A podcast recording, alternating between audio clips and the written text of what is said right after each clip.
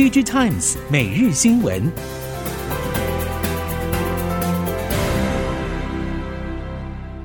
听众朋友您好，欢迎收听 DG Times 每日新闻，我是袁长杰，现在为您提供今天科技产业的新闻重点。首先带您关心半导体市场。调研机构 IC Insights 基于美光二零二二会计年度第四季财测和台湾前十大半导体业者六月份的销售表现，表示全球半导体市场由盛转衰的预警讯号正越发明显。美光日前在二零二二会计年度第三季财报法说会中表示，预估第四季营收将会大幅季减百分之十七，下滑到大约七十二亿美元。因为美光是全球第三大记忆体业者。对于营收大幅季减的预估，也意味着今年七到九月全球记忆体市场需求会是极度疲弱。而台湾半导体业者陆续公布的六月销售表现，也同样呈现出警讯。台湾前十大半导体业者中有六家业者当月销售额出现月减，其中全球晶圆代工龙头台积电销售月减百分之五。接下来看到苹果。日前，市场传出即将在九月发表的四款新 iPhone 当中，因为 iPhone 十四 Plus 受到了面板供应链的影响，生产进度落后于原先规划，因此苹果可能会调整原定的首波产品出货配比，趁机让消费者转向采购 iPhone 十四 Pro 或者 Pro Max。根据了解，这一次新产品规划上，只有 Pro 版本会导入新的处理器和显示技术。而 iPhone 十四 Plus 是首度在一般产品上使用六点七寸萤幕，所以原本被视为是扩展中价位市场的有力武器。但受到了面板供应的影响，iPhone 十四 Plus 生产进度落后，苹果可能会透过降低价差等方式来提高另外两款 Pro 版本对消费者的吸引力。南韩业界传出消息，指苹果将会在明年初推出延展混合实境，也就是 XR、MR 的元宇宙装置。据传，南韩零组件以及设备业者已经开始为 XR 装置的量产进行准备。韩国媒体 ET News 引述业界消息，指出苹果将会在明年初推出第一代的 XR 装置，南韩零组件以及设备厂蓄势待发。不过，因为是初次发表的产品，主要瞄准娱乐和游戏市场，整个产量应该不会太多，试水温的意味明显。此外，苹果计划二零二四年推出第二代 XR 装置，预计产品重量会比第一代产品轻很多，而且具备自身通话功能，预料将会带动南韩相关供应链成长。元宇宙不只可以在娱乐和游戏领域发挥，还可以应用于医疗产业。阿拉伯联合大公国的健康与预防部宣布，元宇宙第一个完全合格的虚拟健康照护场域将会在今年十月开幕，由桑贝集团负责营运，支援医疗观光。病患可以透过线上的虚拟代言人前往虚拟场域看诊，跟医师进行互动，并且接受会诊。根据 Immersive Technology 报道。方贝集团透过基于 AR 与 VR 的元宇宙技术，为已经瘫痪或者无法自主离床的病患提供至少六个月的虚拟照护服务。此外，也将为身障者等有困难的个别病患提供协助。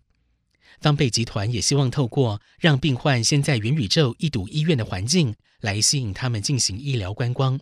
但照护设施体验的费用目前则还没有定案。三星电子在越南加码投资。三星电子的全球第二大电视荧幕和家电产品制造基地胡志明市工商城将会增资八点四一亿美元。这一笔增资案已经获得了越南当局准许。算入这一笔资金，三星电子已经向越南挹注总计超过两百亿美元，是最初承诺的二十八倍。越南是三星智慧型手机和其他电子产品的主要制造基地，大约六成的三星智慧型手机是在越南制造的。主要是在北部的北宁省和太原省。三星越南还在河内设有一个研发中心和一个销售子公司。三星的投资也在越南经济发展上扮演关键角色，而三星工厂所在的太原省以及北宁省也已经成为越南最富裕的两个省份。接下来看到英特尔。英特尔执行长 Gail Singer 日前参与《华盛顿邮报》直播活动时表示，如果美国国会无法通过五百二十亿美元半导体产业补助，就会转而在大西洋彼岸寻找更翠绿的牧场。这也暗示着英特尔正把建厂投资的目光投向欧洲。Tom's Hardware 报道，Gil Singer 认为，不论是以经济还是国家安全来说，补助案的过关都是当务之急。但如今案子却陷在复杂的政治过程。他也透露，已经向民主党和共和党清楚表明立场，如果法案不通过，英特尔会改变计划。Gelsinger 同时称赞积极进取的欧洲，也已经激励英特尔向前迈进。全球晶片短缺问题虽然有缓解的迹象，但是微电子工程师供不应求，也成为半导体公司面临的另外一项挑战。根据 The Register 报道，过去三十年，美国大学资工学科的注册率持续上升，但电子工程学科的注册率却直线下滑。英特尔高层 Raja Koduri 在今年的 VLSI 技术和电路研讨会上也提到了对于人才短缺的担心。幸好各国以及业界已经开始为大规模半导体人才招募预做准备，像是英特尔表示将会投入一亿美元来改善美国的半导体教育和研究。其中一半的经费将会用于招募俄亥俄州制造基地的人才。在韩国，南韩产学研也正着手全面展开人才培育大作战。南韩科学技术情报通信部辖下四大科学技术研究院计划与三星电子、SK 海力士等业者合作，从明年开始展开五年人才培育大作战。但是估计未来三年内，南韩至少需要七千名专业人员。显示人才荒问题严重，而弃作人才恐怕只是治标不治本。南韩政府扩大半导体人才弃作，业界普遍表示欢迎，但是也有不少声音表达遗憾，指出弃作恐怕不足以从根本来解决半导体人才短缺问题。另外，企业呼吁有必要扩大南韩首都圈大学相关科系名额，来满足日益成长的企业人力需求。为了达到净零碳排的目标，国际能源署 IEA 报告指出，太阳能面板零组件生产能力应该要在二零三零年之前扩大到目前的两倍。但是现在八成以上太阳能面板零组件是由中国生产，有过于集中的地缘风险。日经新闻、路透等媒体报道，IEA 七月公布的报告指出，二零二一年全球多晶系产能，中国就占了百分之七十九。而百分之四十二是由新疆维吾尔地区供应。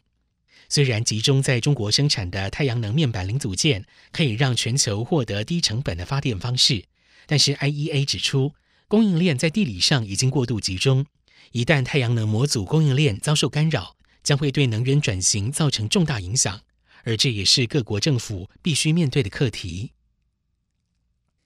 最后带您看到中国电动车市场。由中方与外国投资方共同成立的合资车厂，在燃油车的销售长期称霸中国市场，但是合资车厂转型电动车销售不如预期。其中以福斯汽车相关合资品牌成绩最好，也已经成为其他合资车转型的天花板。供应链业者表示，合资车在转型上仍然处于水土不服阶段，表现未达预期。就整个中国市场未来车发展速度来看，合资车得要加速取得转型成效，否则压力会越来越大。以现况来看，中国电动车还是处于初成长期，难以对胜负下最终定论。但不可否认，中国电动车需求成长速度极快，以目前大约两成的新车占比，已经率先达到中国政府设定的二零二五年目标。合资车的转型成效，还是得跟上市场需求的速度。以上，DG Times 每日新闻由 DG Times 电子时报提供，原长杰编辑播报，谢谢收听。